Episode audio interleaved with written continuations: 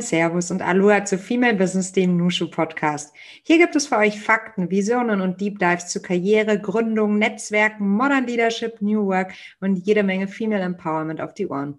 Und ganz klar natürlich auch zu den Happy Moments in Life. Ich treffe mich regelmäßig auf einen Kaffee mit richtig spannenden Menschen. Und ihr seid dabei. Mein Name ist Melly Schütze und ich bin Gründerin von Nushu, dem branchen- und positionsübergreifenden Business Group für Frauen. In dieser Folge erfährst du, dass Karriere machen nicht heißt, stur in eine Richtung zu gehen und wie Unternehmensberatungen wie McKinsey sich verändern, um uns Frauen langfristig zu attrahieren. Und das natürlich aus erster Hand, denn meine Gästin ist selbst Mitarbeiterin bei McKinsey. Wenn du gerade an jemanden denkst, für den diese Themen mega relevant sein sollten oder könnten, dann leite diese Folge doch einfach kurz weiter, bevor der Alltag diesen Impuls wieder frisst. Aber zurück zu meiner heutigen Gästin. Karina Manteuffel ist Engagement Managerin bei McKinsey Healthcare and Pharma Practice. Vor McKinsey war Karina international im EdTech Startup-Bereich und im Feld Medical Education und Professional Development unterwegs. Heute berät sie Klientinnen zu Wachstumsstrategien, Organisationsaufbau und Entwicklung und zu Prozessoptimierung und Qualitätssteigerung. Aber jetzt ist sie erstmal zu Gast bei uns im digitalen Podcast-Studio. Liebe Karina, ich freue mich sehr, heute mit dir zu sprechen. Herzlich willkommen im Nushu Podcast. Schönen lieben Dank, Melli. Wo erwischen wir dich gerade? Im Homeoffice. Ähm, genau, vom, vom, vom Laptop, äh, so wie das ganze letzte Jahr. Und wo ist dein Homeoffice? Ich wohne in München, ähm, ja. sitze hier quasi in meinem Wohnzimmer mit Blick nach draußen auf den Balkon, der mittlerweile fast schon ein bisschen blüht. Also ähm, es tut sich was es tut sich was, es tut so gut für die Seele, ne? Jetzt wieder genau. die Sonnenstrahlen zu fühlen. Also davon jetzt mehr und einen Corona-freien Sommer, das wäre das Maximum. Ne? Ja, das, das wäre was, genau. Meine, mein Meilenstein ist irgendwie Ostern gewesen, der mhm. jetzt ja mhm. schon äh, gekommen und gegangen ist und es hat sich noch nicht mhm. viel getan, aber genau, ich, äh, ich bin bereit. Wir wollen die Hoffnung nicht verlieren. Ähm, wenn wir an eine Corona-freie Zeit denken oder wenn ich daran denke, dann denke ich auch äh, sofort an den Kaffeebesuch draußen. Und ähm, unser, unser ähm, Untertext ist ja immer so ein bisschen auf einen Kaffee mit. Deshalb interessiert mich natürlich brennend, wie du denn deinen Kaffee trinkst, Karina. Oh, ich trinke gar keinen Kaffee. Äh, mir schmeckt es nicht sonderlich. Also wenn, dann halt so irgendwie von Starbucks oder irgendeinem anderen Coffeeshop mit ganz viel Sirup drin. Ich trinke eher Tee. Der Generation. Der Sirup schon super. ja, genau. Nee, ich trinke eher Tee mhm. und da dann aber auch irgendwie querbeet alles gerne. Sehr schön.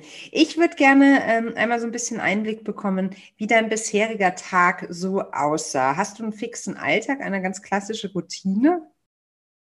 Den versuche ich mir zumindest jetzt selber so zu gestalten. Also ich versuche morgens Sport zu machen, irgendwie gerne Yoga oder dass ich auch äh, irgendwie draußen eine Runde spazieren gehe, wenn es das Wetter zulässt. Und äh, genau, dann sitze ich halt irgendwie so ab halb neun oder so irgendwie am Laptop und bin bereit für den Tag. Ready das to rumble. Mhm. Dann auch das, genau, was ich heute Morgen schon gemacht habe. Ja, es ist jetzt kurz vor elf, also hast du schon ein bisschen hinter dir. Und ähm, ich mute dir jetzt um diese Uhrzeit schon eine große Frage zu und hoffe, du kannst sie, ähm, bist schon wach genug, um sie zu beantworten, nämlich die große Purpose-Frage zum Start. Warum machst du, was du machst? Ich arbeite ja als Projektleiterin ähm, in, äh, bei McKinsey in der Strategieberatung und unterstütze da Firmen im Gesundheitswesen. Und das ist auch das, wo mein Herz einfach dran hängt. Also alles, was irgendwie äh, das Leben von Patienten äh, vereinfacht, äh, irgendwie bessere Behandlungsmethoden liefern kann. Ähm, das ist das, wo ich glaube, einfach einen Beitrag für ähm, genau die Patienten, für die Gesellschaft irgendwie liefern zu können. Und das ist das, was mich antreibt. Also so dieser Patientengedanke, wie kann man einfach das Leben trotz Krankheit einfacher machen, ähm, sowohl in der Behandlung als aber auch daheim und möglichst schnell wieder gesund werden. Ja, ich habe ähm, mir natürlich auch deine Jobbezeichnung angeschaut. Ähm, du, du oder deine, deine Position nennt sich Engagement Management, ne? Also mhm. gut Deutsch eine leitende Tätigkeit in einem Projekt. Hm, vielleicht kannst du uns da noch mal so ein bisschen tiefer reinführen, mit welchen Fragestellungen du dich äh, so beschäftigst. Ja, gern. Also Klienten aus dem Gesundheitswesen kommen zu McKinsey aus ganz unterschiedlichen Gründen. Ich kümmere mich hauptsächlich um ähm, Wachstumsfragen, also wie können äh, Gesundheitsfirmen ähm, irgendwie ihr Portfolio erweitern, so dass es für die Patienten ähm, sinnvoll ist und einfach äh, sinnvolle Services angeboten werden ähm, auf der einen Seite, auf der anderen Seite auch das Thema Operations. Also wie können Firmen im Gesundheitswesen ihre Prozesse optimieren, ihre Qualität steigern ähm, und dadurch ähm, sich am Markt halt einfach äh, positionieren und platzieren. Mm, und genau, das sind so die zwei, zwei Teilbereiche, in denen ich vornehmlich aktiv bin. Das klingt super spannend. Ich meine, es tut sich ja auch gerade unfassbar viel. Die ersten Apps werden, ähm, ja, kann man sich per Rezept verschreiben lassen. Sind das auch alles Themen, mit denen du dann zu tun ha hast? Genau, Digitalisierung ist natürlich mhm. ein Riesenthema im Gesundheitswesen allgemein und dann natürlich auch als Fragestellung, die sich unsere Klienten immer wieder stellen. Mm, es geht aber auch äh, gar nicht nur um das Thema Digitalisierung, sondern wirklich auch ähm, ganz ja, ich weiß gar nicht, äh, wie man das sagt, aber irgendwie ganz herkömmlich, ähm, welche irgendwie so, so Angebote mhm. ähm, wollen denn eigentlich äh, die Patienten haben? Ähm, was gibt's da für, für Möglichkeiten, einfach auch, auch Lücken im Markt zu schließen? Ähm, genau, also ein konkretes. Sind es dann zum Beispiel die Apps oder, ähm, nee, gerne ein konkretes Beispiel. Genau, also ein konkretes Beispiel ähm, ist halt, wie können ähm, alte Leute derzeit einfach dadurch, dass es ähm, zu wenig Plätze in Altenheimen oder betreuten Wohnanlagen gibt, auch zu Hause besser betreut werden. Und äh, das ist quasi, weiß ich, eher handwerklich, also jetzt gar nicht mhm. unbedingt äh, mit Digitalisierung vornehmlich zu tun, sondern wie kann da ein Service aussehen, ähm, der, der da angeboten werden kann, ähm, damit äh, zum Beispiel alte Menschen einfach gut betreut werden. Höchst spannend. Wie gehst du dann vor? Also das ist sozusagen die Zielsetzung oder Fragestellung und dann ähm, wird dann erstmal gebrainstormt und geschaut, was alles möglich wäre oder wie, wie muss ich mir das vorstellen, so ein Prozess? Ich meine, das ist ja ein Mammutprojekt. Ja, total. Also grundsätzlich arbeiten wir immer in einem Team zusammen, also sowohl in einem Team ähm, aus McKinsey-Experten, die sich im Gesundheitswesen besonders gut auskennen, oder aber auch aus irgendwie ähm, benachbarten Industrien oder Themenbereichen, die jetzt äh, zur Fragestellung passen. Und wir haben natürlich auch ein Kliententeam. Also da sitzen auch immer wieder äh, Leute, mit denen wir uns regelmäßig austauschen und zusammenarbeiten in Workshops oder jetzt momentan halt einfach alles virtuell. Ähm, und da finden schon total viele Brainstormings statt. Es findet aber auch ganz viel Benchmarking statt und äh, Marktanalysen. Was gibt es in anderen Ländern? Was funktioniert in anderen Ländern? Was kann man vielleicht auf Deutschland übertragen?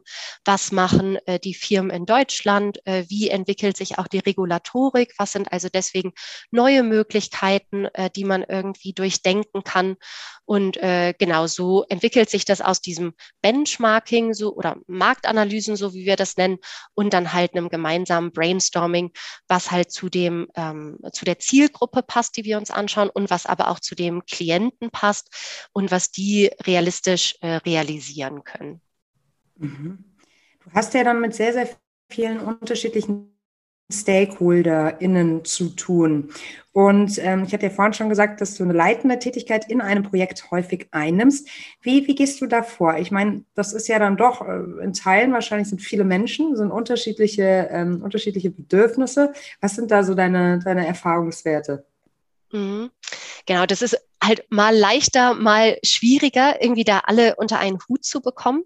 Äh, grundsätzlich ist es bei uns so, dass wir ein Team äh, staffen, was einmal erfahrungsbasiert ist, aber auch natürlich Interesse an dem Thema hat. Also da ist man bei uns ähm, relativ frei. Das heißt, ich ähm, schaue mir an, ähm, wen wer, wer könnte halt auf das Team passen, sowohl in der Anzahl an Leuten als aber auch von dem Hintergrund, äh, den wir brauchen. Natürlich ähm, gibt es dann bei uns auch äh, dedizierte Experten zu unterschiedlichen Themen, die man versucht dann mit aufs Team zu ziehen und regelmäßig in den Austausch zu kommen. Das heißt, bei uns intern ist das äh, quasi so ein ja, äh, muss man sich vorstellen, wie so ein äh, Marketplace, wo man halt mhm. versucht, irgendwie die richtigen Leute zusammenzubekommen. Ähm, und sich da regelmäßig auszutauschen. Natürlich ähm, ist aber, wie du sagst, also ich habe ja auch Stakeholder auf Klientenseite genau. und da ist natürlich schon irgendwie Feingefühl häufig auch gefragt, äh, dass man mhm. zwischen den Zeilen liest, was beschäftigt denn die Klienten vielleicht auch gar nicht unbedingt so sehr zum Projekt, sondern auch vielleicht so ein bisschen privat, wie ticken die, um da so eine äh, Relationship aufzubauen und wie gesagt, so auch die die Hidden Agenda, die es ja manchmal gibt, zu verstehen. Mhm. Ähm, und da dann, wie gesagt, ist halt äh, viel mit äh, Strukturierung von Kommunikation und Ideen, ähm, aber auch einfach äh, zuhören, und darauf eingehen, was die Klienten einem ähm, auch sagen und mitgeben und das versuchen in einer Lösung zu verwursteln. Ähm, und wie gesagt, es klappt mal besser und ähm, mal ist es schwieriger, aber äh, grundsätzlich hatte ich bisher immer irgendwie Glück, äh, dass ich da mit super coolen Leuten zusammenarbeiten durfte. Mhm. Ist dir das schon mal begegnet, dass du aufgrund der Tatsache, dass du doch eine junge Frau bist, ähm, da mit Schwierigkeiten äh, zu kämpfen hattest, mit Vorurteilen, dass so ein großes Projekt vielleicht ja nicht von so einer jungen Frau gemanagt werden kann? Oder bist du da bisher unbescholten sozusagen und unbeschadet durchgekommen?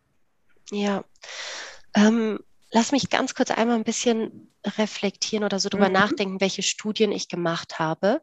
Ähm, also auf Anhieb hätte ich gesagt, dass ich ähm, jetzt bei McKinsey in meiner derzeitigen äh, Position und Rolle da wirklich bisher immer Glück hatte, ähm, dass ich da mit, also dass mir irgendwie Respekt entgegengebracht wurde. Ich meine, klar muss man sich immer wieder, wenn man neuen Klienten kennenlernt, äh, auch ein Stück weit profilieren. Ähm, ist das für mich jetzt schwieriger gewesen als vielleicht für einen männlichen Counterpart?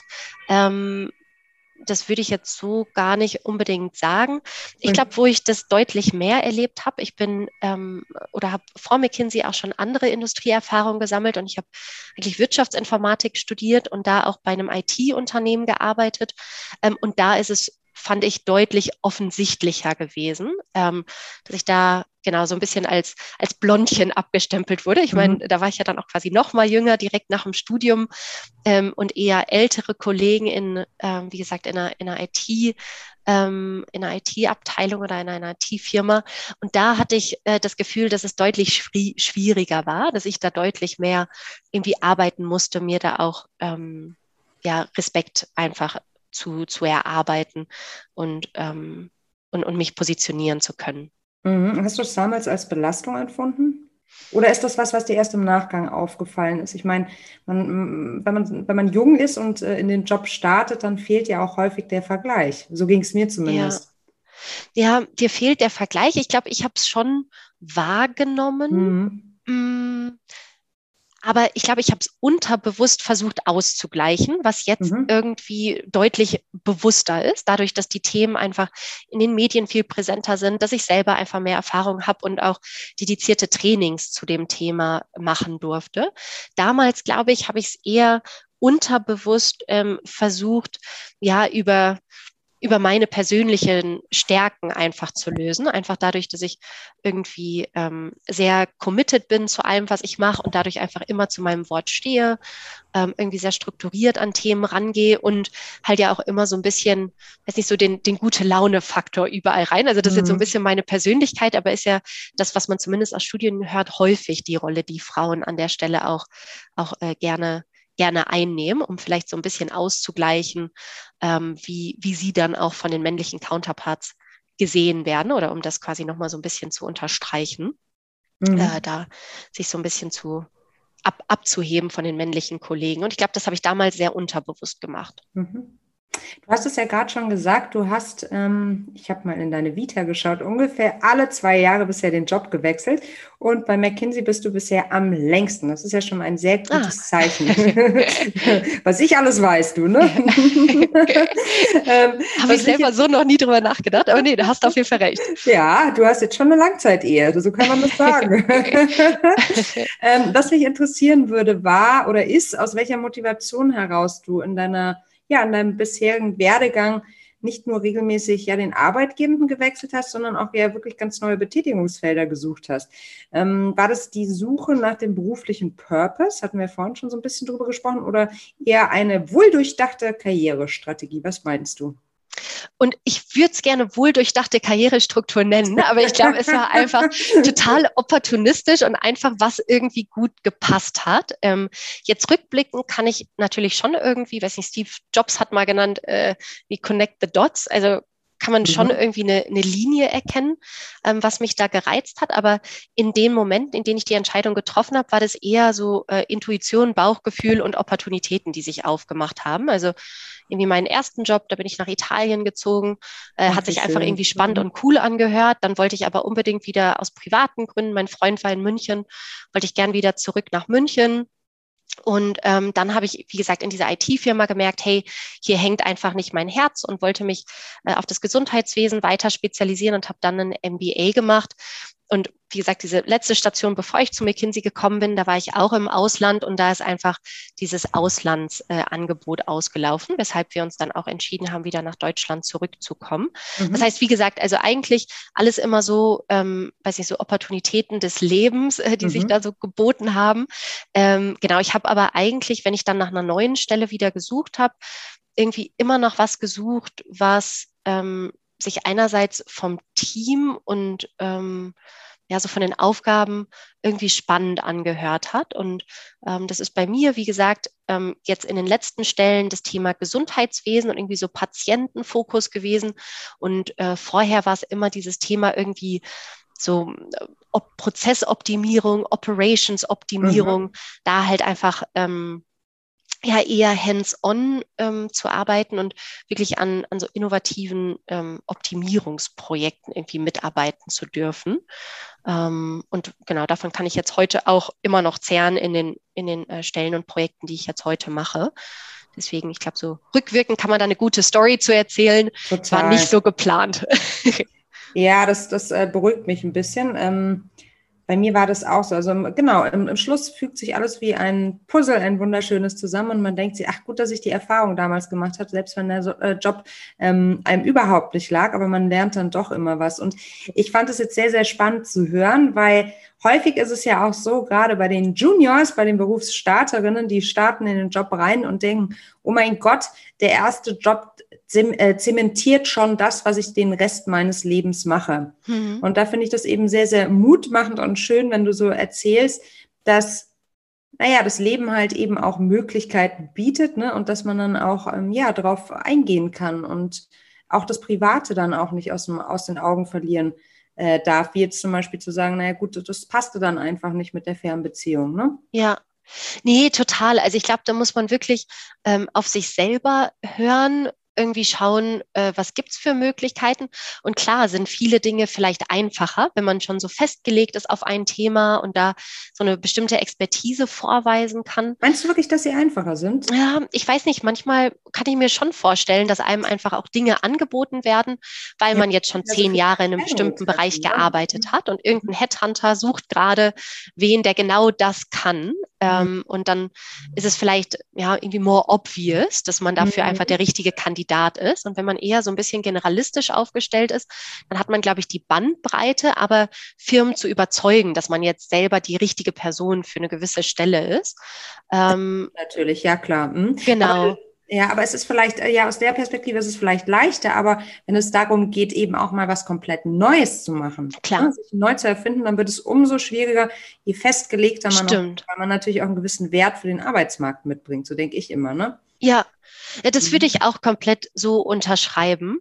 Ähm, und da ist es dann, glaube ich, einfach wichtig, auf sich selbst zu, selbst zu hören, was sind irgendwie meine Stärken, mhm. was macht mir Spaß, was ist mir wichtig, weil mit jedem Projekt, mit jeder Stelle, die man macht, lernt man ja auch wieder was Neues ähm, über sich selber, was einem wichtig ist. Und da finde ich es einfach auch super cool, dass einem heutzutage einfach so viele Möglichkeiten geboten werden. Ja. Und man muss halt nirgendwo festsitzen, ähm, obwohl es einem keinen Spaß macht. Dafür ist das Leben halt irgendwie zu kurz ähm, da nicht wirklich Freude an dem zu haben, was man macht.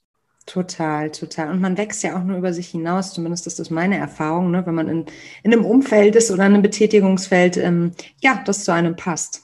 Ja. Sonst wird es schwierig. Ich würde ganz gerne mit dir über eine Sache sprechen, die ja kein Geheimnis ist. Äh, Frauen in der Unternehmensberatung sind immer noch in der Minderheit. Und ich habe in einem Artikel ein Zitat gelesen, das ich sehr spannend finde. Und es lautet, nicht die Beratungen schrecken vor den Frauen zurück, die Frauen schrecken vor der Beratung zurück. Viele Beratungsunternehmen, natürlich auch McKinsey, haben mittlerweile ja äh, Programme in die Welt gerufen, mit denen sie dann ganz explizit Frauen ansprechen wollen. Mhm. Und ähm, ja, nicht nur im Recruiting, sondern auch in der Unternehmenskultur braucht es ja einen Wandel, um uns Frauen langfristig zu halten. Was mich interessieren würde, ist natürlich deine Einschätzung. Du bist ganz äh, nah dran, du hast die Insights. Was ist noch dran an dem Gerücht, äh, Gerücht, dass BeraterInnen nächtelang durcharbeiten würden und mehrfach die Woche einen Flieger besteigen würden, um vor Ort beim Kunden zu sein? Ist es immer noch so oder brauchen wir ein Update im Kopf? Wie erlebst ja. du? Ja, äh, nee, super relevante Frage. Ich würde es mhm. ehrlicherweise so in zwei Teile teilen. Einmal so dieses Thema irgendwie äh, Frauen, wie viele Frauen haben wir ähm, auch bei uns? Was macht äh, McKinsey vielleicht auch an der Stelle speziell? Und dann dieses Thema, wie sieht so der Arbeitsalltag aus und wie mhm. passt es auch zu dem, ähm, gerade auch irgendwie Frauen und Familie, wenn man das versucht unter einen Hut zu bekommen irgendwann. Ähm, zu dem ersten Punkt, äh, ganz witzig. Ich komme gerade von einem Projekt runter, wo wir nur Mädels gewesen sind. Also cool. ähm, ich mhm. quasi als Projektleiterin, wir hatten dann noch drei Teammitglieder bei uns, nur Frauen. Ähm, ganz andere Atmosphäre, ne? Genau, das war wirklich mal ganz interessant, mhm. äh, dann nur mit Kolleginnen äh, so operativ zu arbeiten. Mhm. Ähm, vor allem weil auf Klientenseite nur Männer gewesen sind. Ähm, das war auch irgendwie ganz spannend. ähm, unser Leadership aber sind nur Männer gewesen. Also quasi ähm, über der Projektleitung ähm, hat man dann ähm, Junior-Partner oder Partner ähm, mhm. sitzen und das sind bei uns auch nur Männer gewesen. Mhm. Und das mhm. finde ich ist schon auch ein Bild, was du bei uns jetzt bei McKinsey immer mehr siehst, dass die mhm. Firma mhm. natürlich total investiert, Frauen zu ähm, zu rekrutieren, Frauen anzusprechen. Aber bis sich das natürlich auch ins Leadership vollends durchsetzt, das wird halt einfach noch ein paar Jahre dauern. Auch wenn, ich glaube, irgendwie dieses Jahr sind äh, irgendwie, weiß ich nicht, fast 40 Prozent Frauen gewesen oder so, die ähm, in, die, in die Partnerriege gewählt wurden. Also da tut sich was. bei euch? Vielleicht kannst du das noch einmal kurz erläutern. Mhm, klar, also äh, grundsätzlich steigst du bei, bei McKinsey ein, die meisten äh, nach dem Studium direkt. Ich jetzt, wie mhm. gesagt, ein bisschen ähm, schon, schon weiter in der, in der Karrierelaufbahn. Ähm, aber du ähm, baust dir deine Klienten auf und äh, suchst dir Klienten, mit denen du gerne zusammenarbeitest und dann wirst du zum Partner gewählt. Das heißt, mhm. ähm, so die, die globale äh, Partnerriege äh, wählt dann quasi Kandidaten, die äh, einerseits von der Projekterfahrung äh, sich irgendwie profilieren konnten und äh, die andererseits aber auch langfristig äh, irgendwie äh, sich, sich so ähm, aufstellen, dass sie natürlich mit den, mit auch langfristige Klientenbeziehungen mhm. irgendwie pflegen können und mhm. weiter ausbauen möchten. Mhm. Und äh, genau das, so cool, wird man bei uns. Den Hinweis. Mhm. Mhm. mhm. Und äh, genau, also dieses Jahr sind irgendwie, wie gesagt, fast 40 Prozent äh, Frauen in diese Partnerriege äh, aufgestiegen. Das heißt, es tut sich was. Die Firma mhm. erkennt auch da, ähm, dass einfach äh, genau Frauen, Frauen gebraucht werden, Frauen gewollt werden, um ähm, Diversity äh, sicherzustellen. Aber wie gesagt, es muss halt auch diese Frauenbasis erstmal geben, die gewählt werden kann. Das heißt, äh, da ist die Firma jetzt ganz stark hinterher, äh, Frauen aufzubauen. Und ich glaube, irgendwie, wir sind knapp bei 50 Prozent äh, Rekrutierung von Frauen, also ziemlich gleich äh, mhm. gehalten, wie sich das ähm, da auch quasi von der Basis entwickelt. Und dann, wie gesagt, muss es halt jetzt nur ein paar Jahre äh, sich weiterziehen, dass es sich auch weiter nach oben dann kaskadiert. Ähm, mhm. Also das ist so den, den, Wert, den oder, oder den Fokus, den McKinsey da im, in der Rekrutierung, aber auch in der Beförderung ähm, und Weiterbildung von Frauen irgendwie setzt. Mhm. Ähm, dieses andere Thema, wie ist der Arbeitsalltag bei, bei McKinsey? Ich meine, natürlich muss man ähm, oder sind, sind wir für unsere Klienten da. Das heißt jetzt natürlich während der Pandemie nicht, aber vor der ähm, Corona-Pandemie sind wir schon montags bis donnerstags eigentlich gereist ähm, dass du bei dem Klienten bist. Und das ist aber auch das, was den meisten Beratern jetzt gerade total fehlt. Einfach diese direkte Zusammenarbeit mhm. mit dem Klienten, irgendwie der Spaß zusammen im Teamraum. Ähm, also das sind auch schöne Momente. Klar ist jetzt, äh, bin ich zum Beispiel auch persönlich ähm, froh, dass ich äh, nicht irgendwie montags und donnerstags immer reisen muss, sondern mehr zu Hause auch mal sein kann. Ähm, und deswegen hoffe ich persönlich auch darauf, dass es halt so ein neues Modell gibt nach der Pandemie, wo man halt sagt, hey, das Reisen kann man halt auch einfach ein bisschen einschränken. Man kann da flexibler mit den Klienten zusammenarbeiten ähm, und und da so ein bisschen Reisetätigkeit äh, regulieren oder, oder mhm. minimieren. Ähm, wie ist das jetzt für Frauen, ähm, weil ja gerade auch weil das Thema irgendwie Familienplanung irgendwann ansteht. Ich bekomme ehrlicherweise selber im September ein Baby. Deswegen ist es für mich halt, schön, danke. Schön, danke. Toll. ja, deswegen ist es für mich halt irgendwie gerade auch so top of mind. Klar. Und ähm, da findet auch auf jeden Fall bei, bei McKinsey ein Umdenken statt, wie man halt flexible Arbeitszeitmodelle realisieren kann, wie man da auch ähm, auf, die, auf die Frauen im Hinblick auf Richtung Mutterschutz und nach dem Mutterschutz langsam wieder oder nach der Elternzeit langsam wieder äh, Stunden aufbauen, wie man das äh, handhaben kann. Ich persönlich fühle mich da äh, total gut unterstützt im Moment. Mhm. Und glaube auch, dass es durch die Projektarbeit, die wir machen, vergleichsweise einfacher umzusetzen ist als für manch andere Firmen, ähm, die ja quasi so äh, jemand für so eine Dauer Managementstelle irgendwie mhm. brauchen, weil die Leute irgendwie dauerhaft ähm, an ihren Jobs arbeiten. Und ähm, das ist, da, da denke ich mir, dass es manchmal vielleicht bei uns sogar einfacher ist, durch die Projektarbeit solche weil, Modelle zu realisieren. Weil du dann meinst, dass du gegebenenfalls dann eben nur auf einem Projekt ähm, arbeitest oder, oder wie, wie, wie meinst du das? Genau, nur auf mhm. einem ähm, Projekt arbeiten, dass man ähm, halt die Stunden einfach ein bisschen reduziert, dass man ja. zum Beispiel sagt, hey, ich ähm, bin zum Beispiel morgens, weiß nicht, weil ich mein Kind irgendwie in den Kindergarten bringen möchte und nachmittags abholen möchte, bin ich nur zu bestimmten Zeiten irgendwie erreichbar. Und natürlich muss man sich da anders ähm, mit einem Team arrangieren und braucht vielleicht auch nochmal zusätzliche Hände auf einem Projekt, dass quasi ja. die Zeit, die ich nicht da sein kann, nochmal ausgeglichen wird durch jemand anders. Ähm, aber genau, da ist die Firma grundsätzlich äh, offen, unterschiedliche Dinge auszuprobieren. Mhm. Natürlich muss man das halt mit, den, mit der Klientensituation abstimmen äh, und auch mit dem Rest des Teams abstimmen, mhm. dass es da irgendwie für alle passt. Aber grundsätzlich die, die Ideen und die Beispiele sind auf jeden Fall schon da. Und da bin ich mal gespannt, wie sich das für mich dann irgendwie richtig anfühlt im nächsten Jahr. Ja, vielleicht sprechen wir dann einfach nochmal, wenn die Lüt oder der Lüt dann da ist und du dich eingegroovt hast, wie sich dann so anfühlt. Gerne. Ja, total, äh, total spannend. Ich meine, ich weiß halt auch immer nicht, ist das, ist das, weißt du, wo das äh, historisch herkam? Ich meine, klar, irgendwann äh, vor der Digitalisierung war es natürlich vonnöten, dass äh, die BeraterInnen immer vor Ort bei, bei dem Kund, äh, beim Kunden sind sozusagen, aber eigentlich ist es ja auch in vielen Bereichen heutzutage gar nicht mehr so wirklich notwendig, körperlich Präsenz vor Ort zu sein, oder? Wie, wie, wie schätzt du das ein? Ja, nee, also hey, ich habe keine Ahnung, wie sich das irgendwie etabliert hat, aber das ist ja wirklich so ein komplettes Standardmodell gewesen für irgendwie gefühlt alle Beratungen. Total, ähm, absolut. Äh, genau, also keine Ahnung, wo das wirklich herkommt. Es mhm. ist natürlich für ähm, die Klienten schon sehr bequem und auch ehrlicherweise mhm.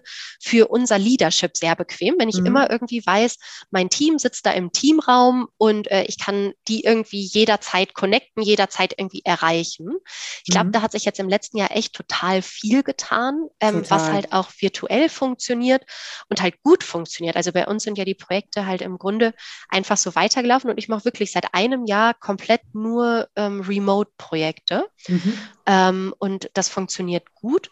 Ähm, ich vermisse die Zusammenarbeit und so dieses, man steht zusammen am Flipchart und äh, so Brainstorming-Sessions mm, sind irgendwie weiß, so, meinst, ja. genau, halt irgendwie noch interaktiver. Das vermisse ich halt schon wirklich. Ja. Ähm, und das wäre auch was, wo ich dann einfach bereit bin zu sagen, hey, man legt sich diese Termine einfach so dediziert irgendwie in eine Woche, dass ich eine Woche vor Ort bin, genau. eine Woche vielleicht nicht ähm, oder ein paar Tage die Woche vor Ort bin und den Rest irgendwie nicht. Also ich kann mir vorstellen, dass es äh, gut funktionieren ändern kann. Und äh, genau, würde mich da auch ähm, genau total freuen, wenn sich mhm. das dann irgendwie in der Realität widerspiegelt in ein paar Monaten. Ich glaube, der Wert der menschlichen Begegnung ist uns einfach bewusster geworden und deshalb hoffe ich ebenso wie du, dass dass das in Zukunft einfach auch mehr eingeplant wird und dass wir es nicht als selbstverständlich hinnehmen, ne?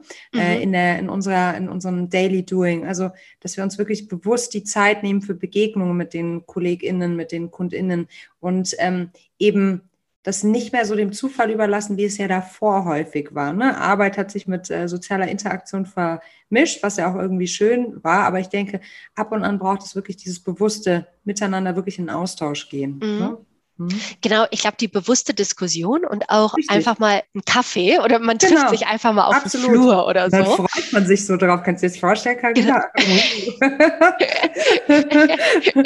ja, aber ist doch so, oder? Genau, einfach nur so ein paar persönliche Worte auszutauschen. Genau, total. Ähm, genau, das wird schön. Das wird schön, du sagst es. Carina, ich würde gerne noch eine Runde Quick and Dirty mit dir spielen. Das geht so, ich stelle dir eine Frage und ähm, wenn du richtig gut bist, beantwortest du diese Frage in einem Satz. Oh, okay. Wollen wir es probieren? Ja, gerne. Gut. Was war der Moment, der für dich dein bislang größtes Erfolgserlebnis war? Darf ich noch eine Frage stellen, bevor wir ja, Quick and Dirty starten? Es muss, soll es was mit der Arbeit zu tun haben? Oder kann... Nö, es geht um dich. Okay, verstanden. Dann, Was, oder weißt du, ja? Er Erfolgserlebnis hast du mhm. gesagt. Ich habe ähm, mal ein Halb oder bin ein Halbmarathon gelaufen. Wow. Das ist jetzt vielleicht so fünf Jahre her oder so, also schon ein bisschen äh, zurückliegen.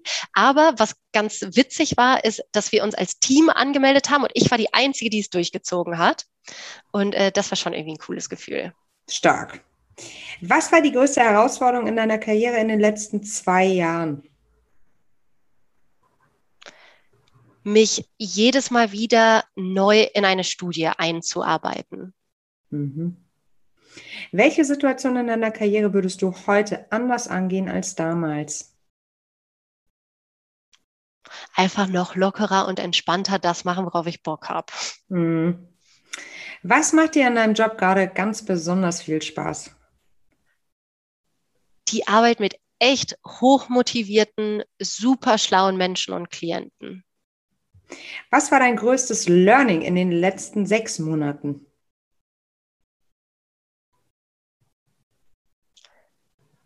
Die ist tricky, ich weiß. Mhm. bei, uns, bei uns passiert auch immer so viel, jede Woche. Ja. Ähm, aber das größte Learning,